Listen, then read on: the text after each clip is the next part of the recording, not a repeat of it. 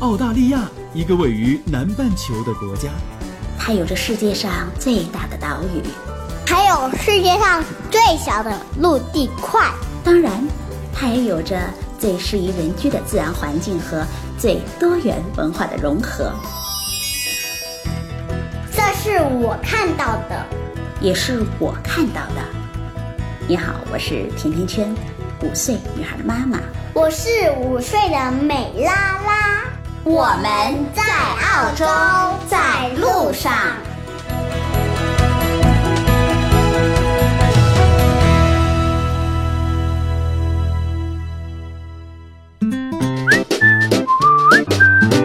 大家好，甜甜圈在澳大利亚的悉尼向你问好。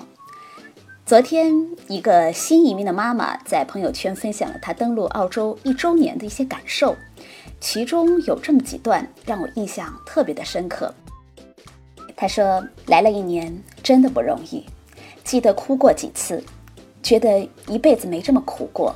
从小到大，没有什么难受的日子，都是美好的回忆。刚来的时候真的很苦闷，语言不通，典型的睁眼瞎，连电视也看不懂，没有任何的娱乐节目，每天就是忙着代购，忙着找工作，忙着学英文。搬来新家快一个月了，今天买了沙发送到家。”虽然沙发不大，但是是精心挑选的，性价比最高的一款。明天就是到澳洲一周年的日子了，想想也是苦尽甘来的一年，终于有个软沙发坐了。坐了一年的硬板凳，屁股真的长大茧了。很多东西都是失去了才觉得珍惜。想想在国内的家那么大，那么舒服，坐着真皮头等舱的大沙发，从来没有这样的感受。也许是我们从没有受过苦，不懂得珍惜。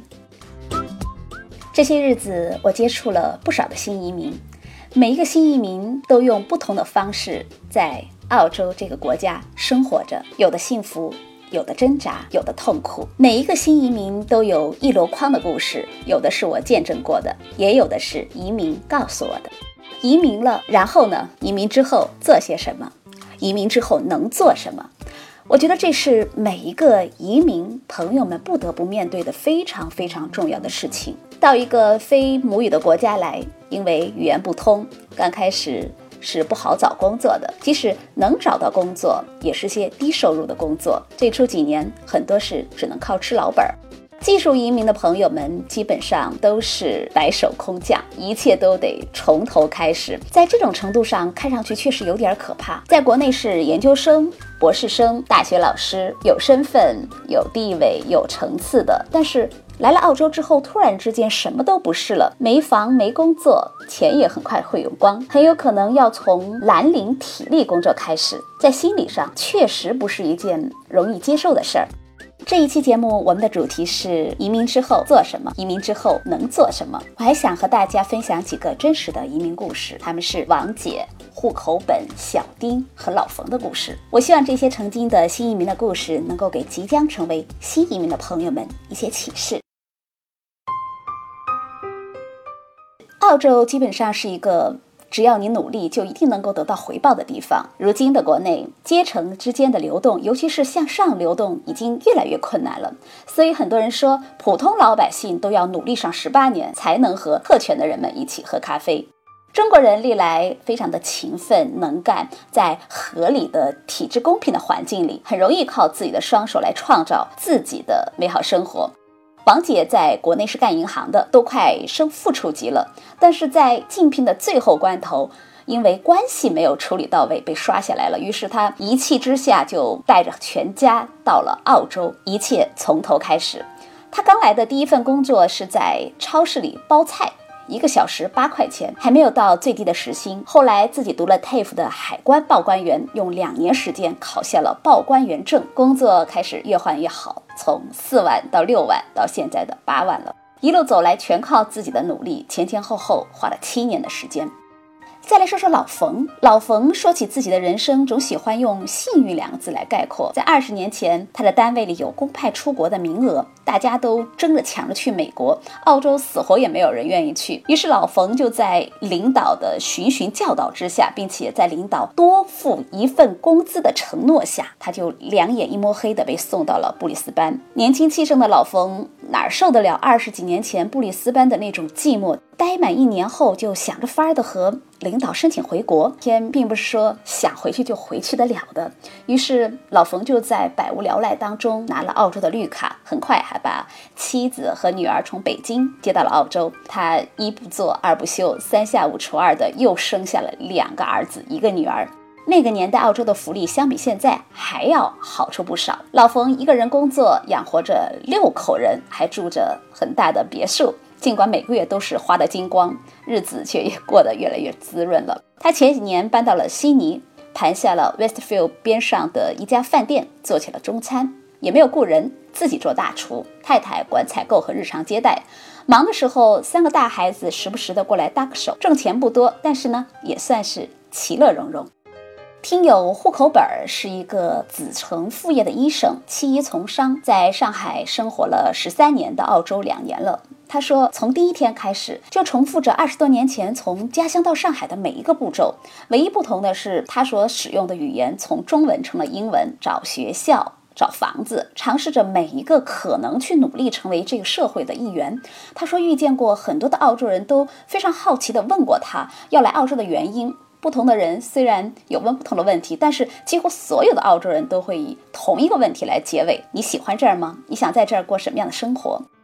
这个问题让户口本自己也问过自己好多次，他用了两年的时间来给自己找答案。现在他喜欢这儿，尽管不是他的国度，但他很想融入，却又不知门路。他问他六年级的儿子喜欢和谁玩，儿子说还是喜欢和中国朋友一起玩，因为就像照镜子，我们看起来都一样。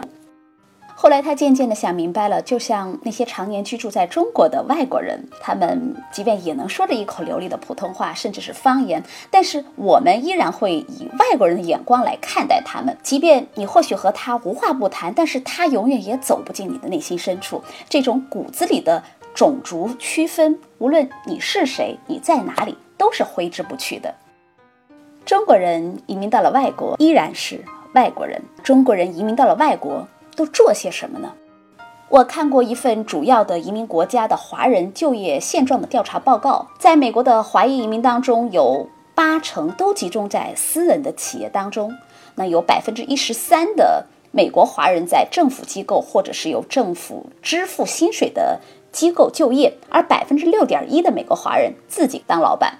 华裔移民在美国从事的工作排在第一位的是餐馆厨师，而这一职业的男性占来自大陆男性劳动力大军的百分之一十三点四。而据媒体的资料就显示，目前啊，在美国总共有超过四万家的中餐厅，大部分都是华人老板、厨师和服务人员，涉及的行业人数非常的多。其次就是计算机软件开发了，那占到整个就业人数的百分之八点三。排在第三位的是管理人员，占到百分之五。我们再来看看澳洲，根据澳大利亚统计的近期移民特征的调查问卷里，结果就会发现，新移民的就业面临的最大阻碍是语言和缺乏本地工作经验，而非英语国家背景移民的失业水平会远高于其他西方英语国家背景的移民。澳洲接受投资移民和技术移民，而独立技术类的会计、软件人员和工程师，他们可以通过各类的加分达到移民的要求。而且在过去啊，绝大多数毕业生是在没有工作经验的情况下，比较容易拿到移民资格的。所以留下来的华人们可以大致分为几类：一种是有学历打杂工的，还有第二类是眼高手低不工作的。第三类是投靠华人企业，但是待遇不好，工作时间也比较长，那不到两三年便寻求到洋人企业的工作机会去的。第四种就是求职受阻，于是自己开餐厅、搞清洁、做物业公司、小生意的。这个就属于需要一些年头来煎熬的。那第五类就是进入到主流的华人社会，这些人大多是在大学期间非常的努力学习，积极的参加了社团的活动，有英语环境的实习经历的。就业以后肯干务实，很容易在职场当中上位的。那这一类人一般会在会计师事务所、银行或者是 IBM 这种五百强的大企业里工作，那年薪大概是十万澳币左右。当然，对于那些没有什么学历的，只能从事许多当地人不愿意的工作，那这些工作就会非常的辛苦、枯燥、繁琐，包括电工、水管工、商场附近在烈日和暴雨下收购物推车，或者是在餐馆里刷盘子的人。不过，在澳大利亚，人工成本很贵，这些劳动强度非常大，而且很苦的活儿，所以呢，能够赚到不少的钱。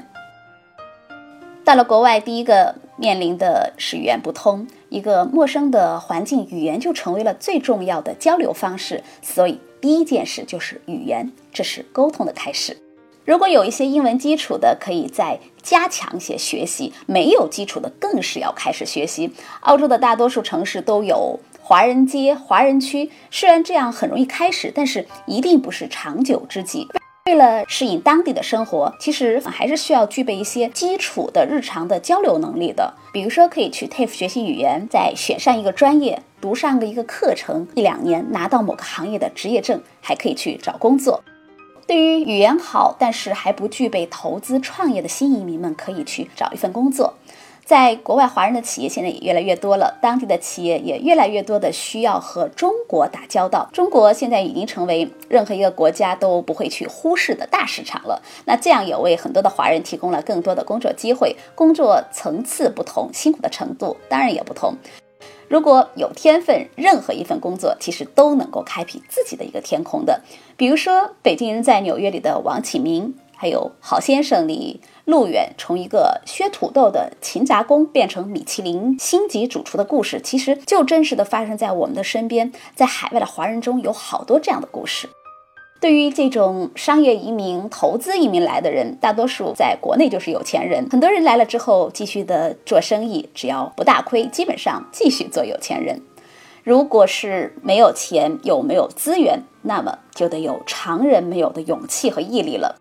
一位朋友跟我说，他的朋友是一个小学文化程度的福建人，一穷二白，前些年通过劳务签证来到了澳洲，但是经过了不到五年的努力，现在已经是拥有两家超市、三家加油站，还有一家农场的主人了。如果呢有冗余的资金和经验，可以尝试着创业。在澳洲人口比较少，竞争比国内就低了好多，那房价也远远低于国内，资金充足，可以考虑投资房产、国内外的贸易。不少资金有限的朋友们还在这儿开了汉语班、书法班、绘画班，还有的呢是选择买下一个店铺来收租，或者自己开一个小的中餐馆。当然有特色、有主题的就特别重要。比如说，在美国最近哈佛大学的哈佛广场开了这个 Tom's 包包的这个包子店，主营就是卖包子。那老板也是一个中国人，因为过于火爆、名气大增，就直接上了各大媒体的头条。他的包子店啊，已经有两百家分店，年利润达到两亿人民币了。那第二件事啊，就是要生活习惯和文化的适应。在国内的时候，我们的法制比较宽松，很多时候人情大于法，也有执法不严、那罚款宽松的现状。但是到了国外之后，我觉得这一点是大家要特别注意的。比如说超速、酒驾，还有这种噪音、过马路不看红绿灯等这种很小的细节，很有可能就会惹来大的麻烦。所以，对于移民来说，选择融入澳洲或者是不融入。